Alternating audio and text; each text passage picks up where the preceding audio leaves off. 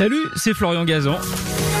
Tout l'été sur RTL, dans l'émission Ça va faire des histoires, on vous raconte des anecdotes incroyables, farfelues et parfois absurdes, tout ça dans la bonne humeur, et racontées par les meilleurs. D'ailleurs, je leur laisse le micro. RTL, Ça va faire des histoires. Olivier Cachin pour démarrer sur une histoire perso qui va nous plonger dans l'univers d'un bonhomme que je n'ai malheureusement jamais rencontré. J'en rêvais parce qu'il me fascinait. Est-ce que c'est votre cas aussi? Ah, bien sûr, comment ne pas être fasciné par Nanar, Bernard Tapie? Trois minutes, montre en main, voici la première de cette deuxième manche. Alors, on va poser le décor. On est en 1998. Euh, le rap français est une musique qui commence à prendre de l'ampleur, mais celui qui est la star ultime, qui vient de vendre un million d'albums, c'est Doc Gineco.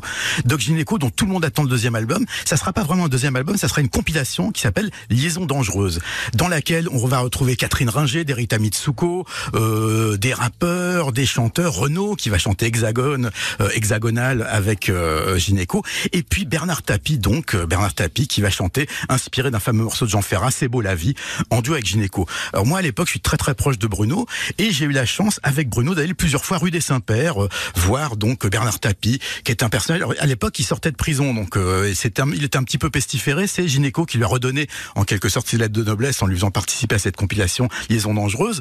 Et euh, quand je vais avec lui donc euh, chez Nanar euh, dans ce fameux immeuble, euh, c'est une maison de la rue des Saints-Pères. hôtel particulier. Voilà, c'était un. À l'époque, bon, il était, il avait beaucoup de problèmes, donc il lui occupait que l'aile gauche, donc il y avait un salon, et il nous avait fait des numéros, mais incroyables. À l'époque, il devait reprendre au théâtre le rôle d'Al Capone. Il disait, ah, tu vas voir, je vais tous les niquer, ils vont être incroyables, ils vont, ils vont voir ce que je suis. Bon, le, le gars était vraiment, avait une, c'était encore mieux en vrai que le, le personnage des Guignols. Donc, euh, quand arrive la, la, la, la- la sortie de Liaison dangereuse, je mets en place un numéro avec euh, le, le magazine dont j'étais rédacteur en chef à l'époque, qui s'appelait L'Affiche, un numéro hors série, et je propose à l'éditeur, je dis, le rédacteur en chef de ce hors série sur Liaison dangereuse, ça va être Doc Gineco. Et là, tout le monde se fout de ma gueule, mais te- il sera jamais là, il va arriver, parce qu'il avait quand même une réputation hein, d'être un petit peu, comment dire, lent, en retard, tout ça. En fait, tout s'est très bien passé, et euh, je me disais, bon ben, comme on est pote avec Bruno et qu'on a déjà été plusieurs fois chez Bernard Tapie, ben l'interview, on va le faire chez Tapie, ça va être un petit peu spécial et tout.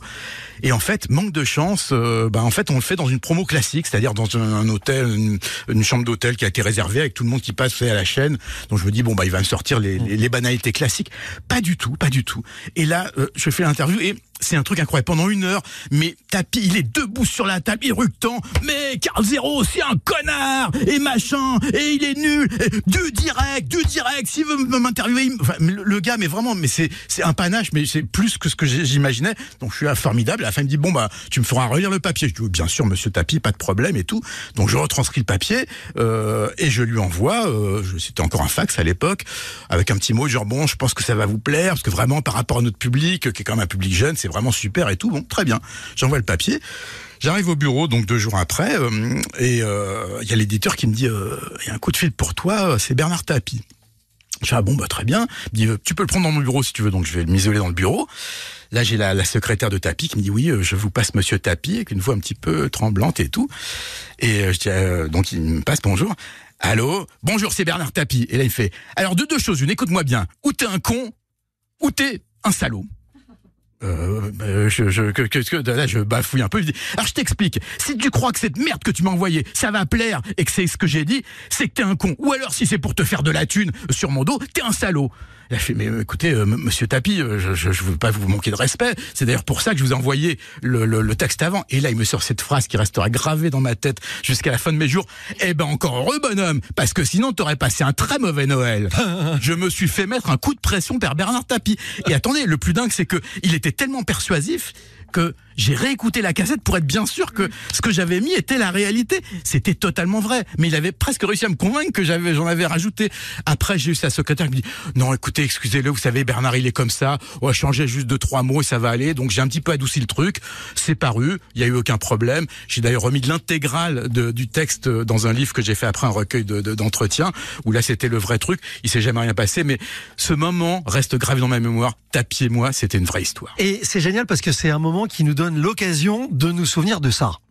Dis Bruno, à ton avis, qu'est-ce qu'on vient foutre ici Engraisser des banquiers qui sur nos vies font des crédits. J'adore. Dis Bruno, qu'est-ce qu'on peut faire ici Balancer la vérité, risquer nos vies à la télé. Dis Olivier, est-ce que t'es vraiment un salaud Non, j'aime Nana. Isabelle Moi, je me souviens, je l'ai beaucoup interviewé et je me souviens d'une fois où j'avais dit non, t'es t'es bon dans le rôle du commissaire Balance sur TF1, t'es bon, fait bah t'es con quoi. On m'a tellement souvent reproché de jouer la comédie, pour une fois que je suis payé pour ça, tu voudrais que je sois mauvais? Merci d'avoir écouté cette histoire. Retrouvez tous les épisodes sur l'application RTL et sur toutes les plateformes partenaires. N'hésitez pas à nous mettre plein d'étoiles et à vous abonner. À très vite. RTL. Ça va faire des histoires.